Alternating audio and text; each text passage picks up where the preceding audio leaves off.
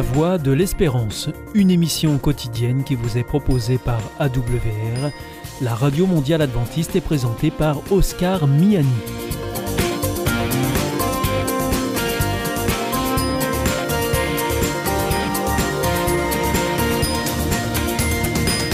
Nous sommes donc euh, ensemble pour les 30 prochaines minutes. Merci de votre fidélité à la voix de l'espérance. Vous êtes toujours plus nombreux à nous écouter sur les ondes, par internet également, sur www.awr.org,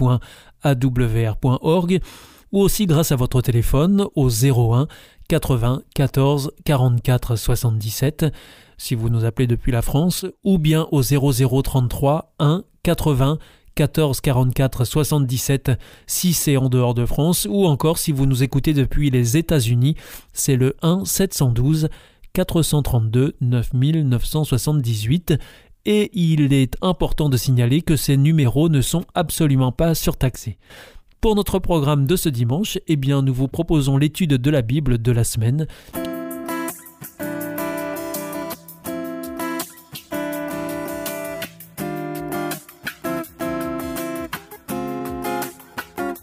Jésus, chef et consommateur de notre foi. Fixant les yeux sur Jésus, le chef et le consommateur de la foi, lequel, à cause de la joie qui était devant lui, a enduré la croix, ayant méprisé la honte, et est assis à la droite du trône de Dieu. Hébreux 12 au verset 2. Hébreux 11 et 12 sont probablement des chapitres les plus aimés du livre. Ils décrivent la vie chrétienne comme une course à laquelle nous participons tous et dans laquelle tous ceux qui restent fidèles recevront la récompense. Ils décrivent également le drame de la rédemption comme une course dans laquelle les croyants du passé ont persévéré malgré les souffrances mais n'ont pas encore reçu la récompense. Et c'est parce que l'histoire se termine avec nous aussi et pas seulement eux. Nous sommes les derniers actes. Le drame s'achève avec nous qui entrons dans la course et courons la dernière partie de la course et avec Jésus assis à la ligne d'arrivée à la droite de Dieu. Il nous donne l'inspiration ainsi que l'exemple suprême de la manière dont nous devons faire cette course. Il est le témoin suprême et la récompense est véritable et qu'il est le précurseur qui ouvre la voie pour nous. Hébreux 6, versets 19 et 20. Hébreu 11 explique que la foi, c'est la confiance dans les promesses de Dieu, même si nous ne le voyons pas encore. La persévérance est une caractéristique du peuple de Dieu à la fin des temps, sans lequel ils ne pourront recevoir les promesses. Mais pour endurer jusqu'au bout, les croyants ont besoin de tenir ferme leur foi. Paul a montré que la génération du désert fut incapable de recevoir la promesse parce qu'elle manque de foi. Hébreu décrit les croyants comme étant aussi sur le point de voir les promesses s'accomplir et devant exercer leur foi s'ils veulent recevoir les promesses. Paul introduit son exposé sur la foi par une citation tirée d'Abacuc 2 au verset 2 à 4. Habacuc avait demandé à Dieu pourquoi il tolérait les traîtres qui opprimaient les justes. Le prophète et son peuple souffraient. Il voulait donc que Dieu agisse. Mais Dieu répondit qu'il y avait un temps fixé pour l'accomplissement de sa promesse et qu'il devait attendre. Habacuc et son peuple vivaient, comme nous, entre le moment de la promesse et le moment de la réalisation de la promesse. Le message de Dieu se poursuit dans Hébreu, celui qui doit venir viendra, il ne tardera pas. Le message renvoie à Jésus. C'est celui qui est juste, la foi incarnée que Dieu a agréée et qui donne la vie. Pourquoi dans ce cas tarderait-il? Il ne tardera pas. Il est déjà venu mourir pour nous, selon Hébreu 9, versets 15 à 26, et il reviendra c'est certain au moment fixé. Le message de Dieu se poursuit. Mon juste vivra par la foi. Paul déclare la même chose dans Romains 1 au verset 17 et Galates 3 au verset 11 est particulièrement instructif car il explique que la justice de Dieu est révélée de foi en foi. Ce que Paul veut dire, c'est que la fidélité de Dieu produit notre foi et où la fidélité? Ainsi, puisque Dieu demeure fidèle à ses promesses, les justes, en réponse à la fidélité de Dieu, demeureront également fidèles.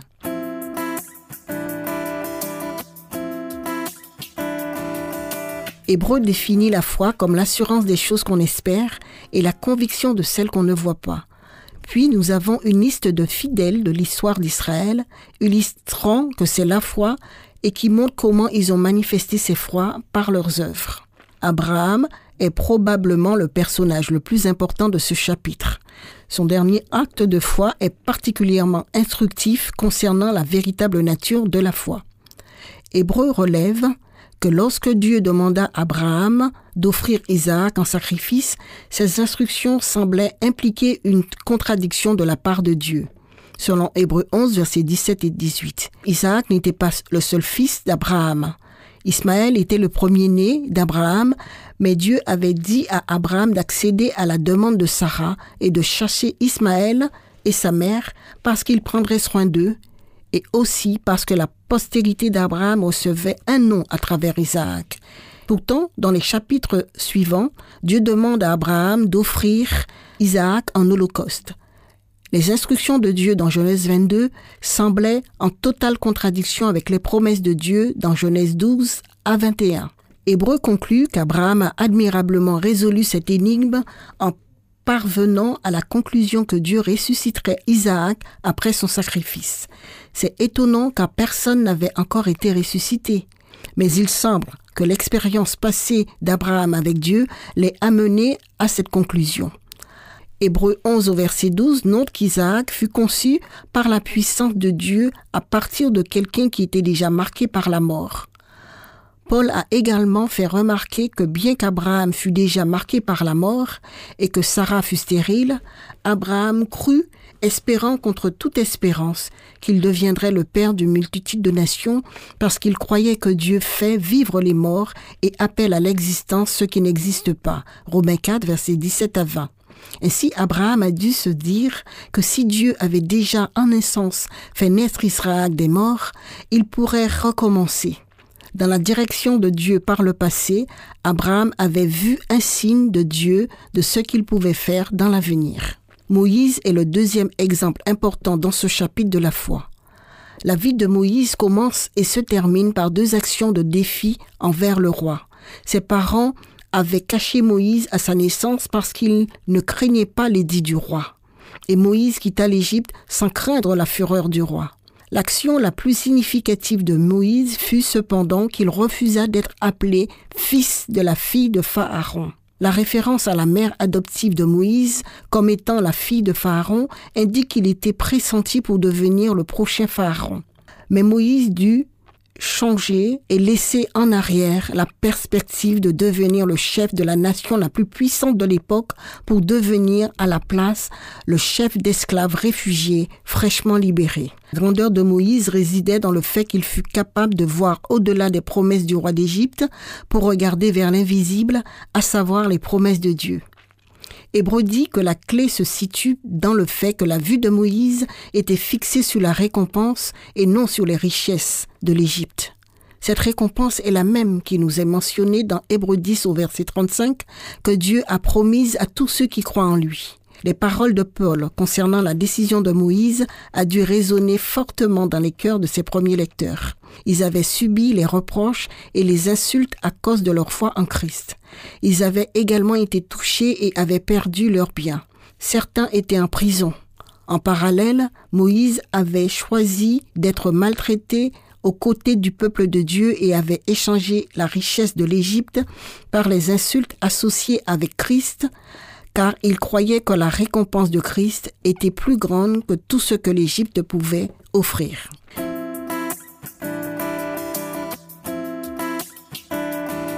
Rahab est sans doute le personnage le plus inattendu d'Hébreu 11. Rahab est l'une des femmes dont le nom est mentionné. Elle est la dixième de la liste, les premiers étant les ancêtres et les patriarches d'Israël, et chacun étant considéré comme étant juste. Quand on arrive à elle, nous découvrons que non seulement c'est une femme, mais c'est également une prostituée païenne. Le plus surprenant, c'est qu'elle est également le cœur thématique et l'apogée du chapitre. La liste est organisée de manière unique. Chaque élément commence par l'emploi répétitif de l'expression c'est par la foi. Le modèle fondamental est le suivant. C'est par la foi qu'un tel fit ceci ou cela, ou c'est par la foi qu'il arriva ceci ou cela. Ce motif répété crée une anticipation chez les lecteurs qui s'attend à entendre l'affirmation capitale que c'est par la foi que Josué conduisit le peuple en terre promise. Mais le texte ne dit pas cela. Josué est passé sous silence. Et c'est une prostituée qui prend sa place. Après la mention de Rahab, le motif répétitif se termine brusquement par Que dirais-je encore? Ensuite, Paul énumère rapidement quelques noms et événements qui n'expliquent pas en détail. L'acte de foi de Rahab, c'était ce qu'elle avait entendu, cru et obéi, bien qu'elle ne vit pas. Elle n'a pas vu les plaies d'Égypte ou la délivrance de la mer Rouge, ni l'eau coulée du rocher, ni le pain descendu du ciel. Et pourtant, elle avait cru. C'est un bon exemple pour les auditeurs d'Hébreu qui n'avaient pas entendu prêcher et ne l'avaient pas vu faire de miracles, et pour nous qui n'avons rien vu de ces choses non plus. Rahab était une prostituée qui vivait sur la muraille de Jéricho.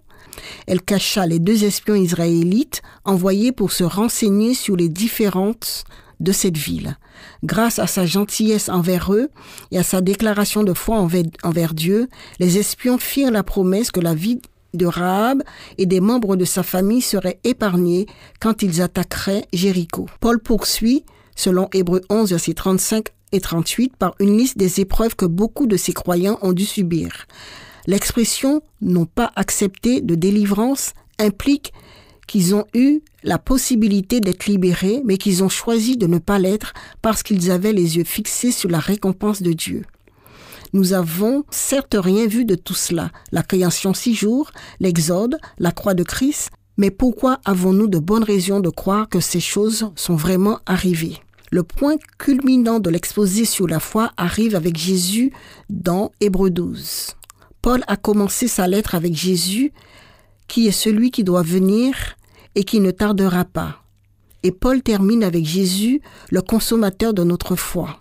Jésus est l'auteur de la foi qui l'amène à la perfection, ou le chef est le consommateur de la foi.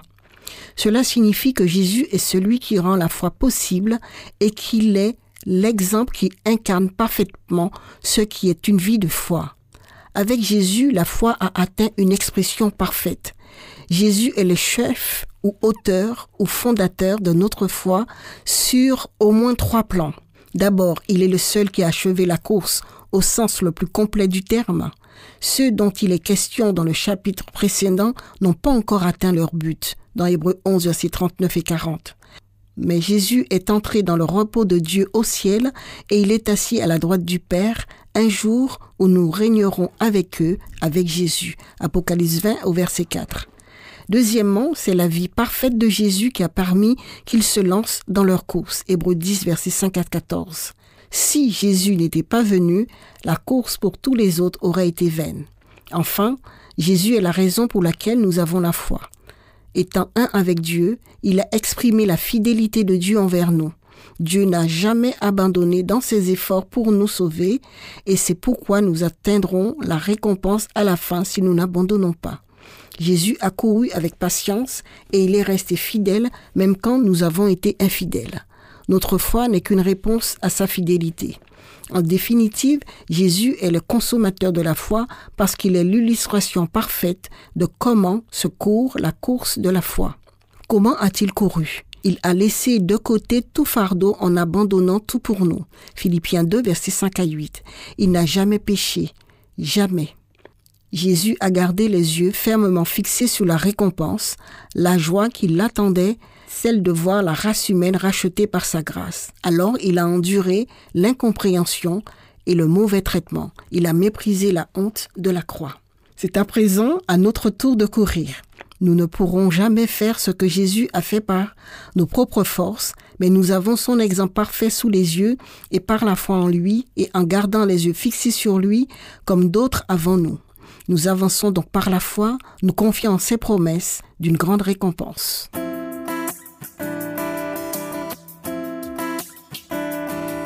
C'est par la foi que vous êtes devenu la propriété du Christ.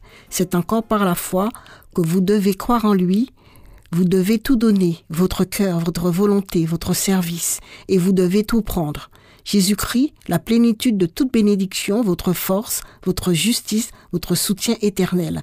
Dieu ne nous demande jamais de croire sans donner à notre foi des preuves suffisantes son existence, son caractère, la véracité de sa parole, tout cela est établi par des témoignages qui en appellent à notre raison, et ces témoignages sont abondants.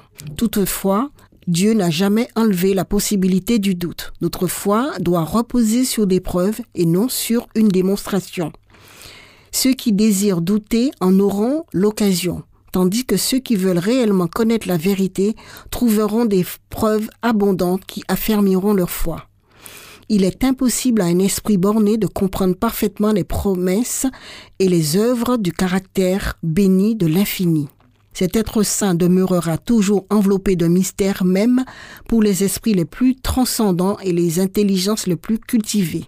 Prétends-tu sonder les, pensées de Dieu, parvenir à la connaissance parfaite du Tout-Puissant? Elle est aussi haute que le ciel. Que ferais-tu? Plus profonde que le séjour des morts. Que sauras-tu?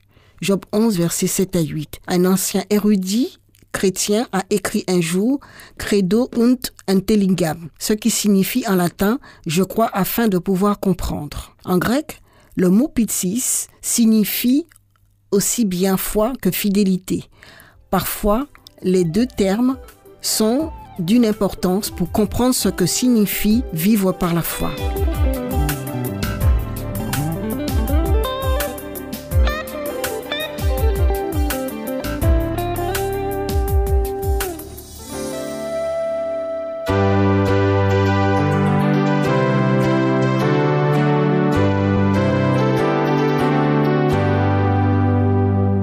This is Adventist World Radio, the voice of hope. Ici Radio Mondiale Adventiste, la voix de l'espérance. Hier ist Adventist World Radio, die Stimme der Hoffnung. Questa è la radio mondiale adventista. La voce della speranza.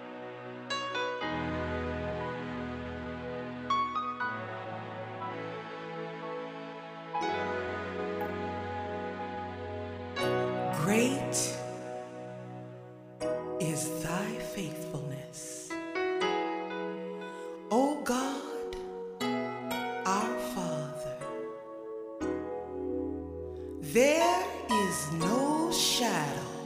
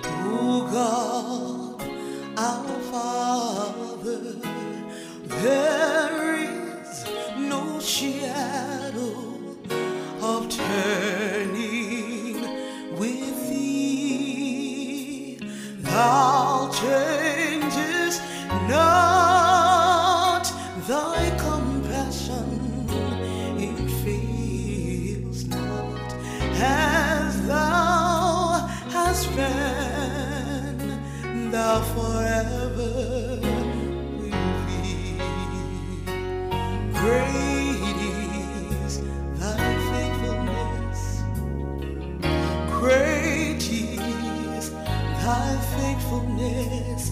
Morning by morning, new mercies I see. All I have needed, thy hands have provided. Great is thy faithfulness, Lord,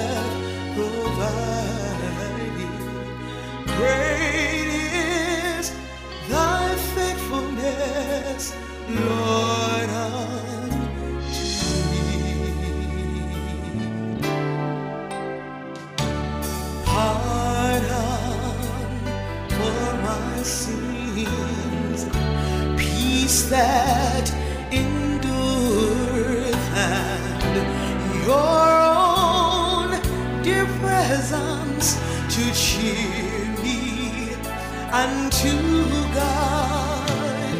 Faithful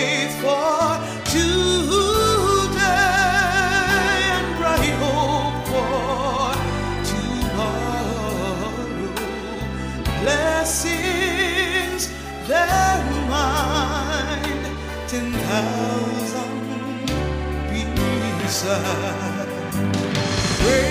is thy faithfulness.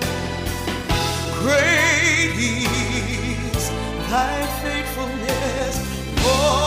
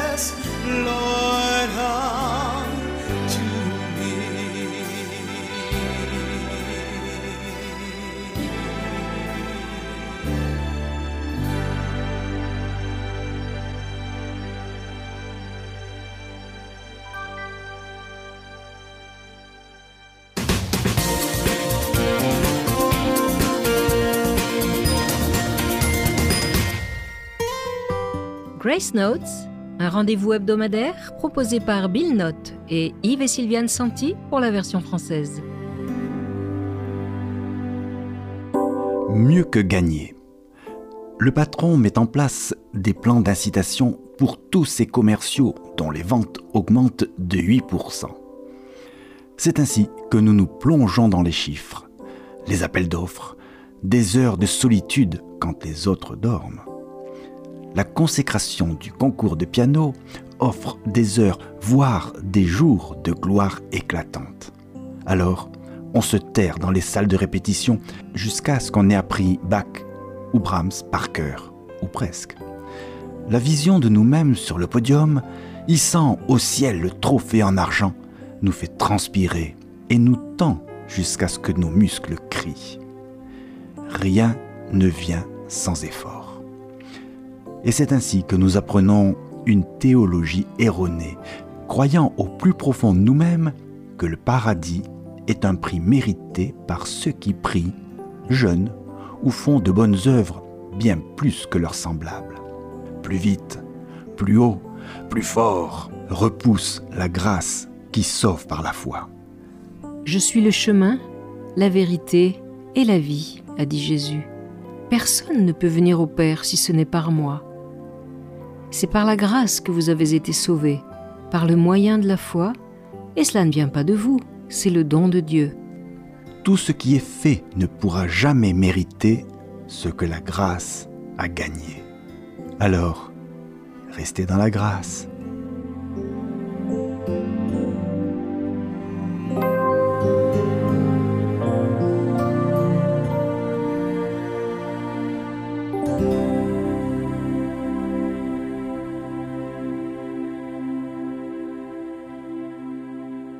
Vous sentez isolé, désorienté, perdu, en recherche? L'IEBC, l'Institut de la Bible par correspondance, vous accompagne et vous propose des cours gratuits à suivre chez vous et à votre rythme. Retrouvez-nous vite sur www.iebc.org et vous verrez, votre vie va changer. Parce que croire, c'est la vie. Si vous souhaitez réécouter ce programme ou bien le partager avec vos amis, retrouvez-nous sur www.awr.org. Vous pouvez aussi nous suivre par téléphone. Depuis la France, il vous suffit de composer le 01 80 14 44 77. En dehors de France, vous rajoutez le 0033, puis le 1 80 14 44 77 et depuis les États-Unis, vous composez le 1 712 432 9978. Et pour nos coordonnées postales, eh bien si vous voulez nous contacter, vous nous adressez vos demandes, vos courriers à la Voix de l'Espérance IEBC boîte postale 100 77 193 Damary-Lélis, CEDEX. Notre émission est maintenant terminée. C'était la Radio Mondiale Adventiste, la Voix de l'Espérance. Je vous souhaite à présent une très bonne continuation. Que Dieu vous bénisse. À demain.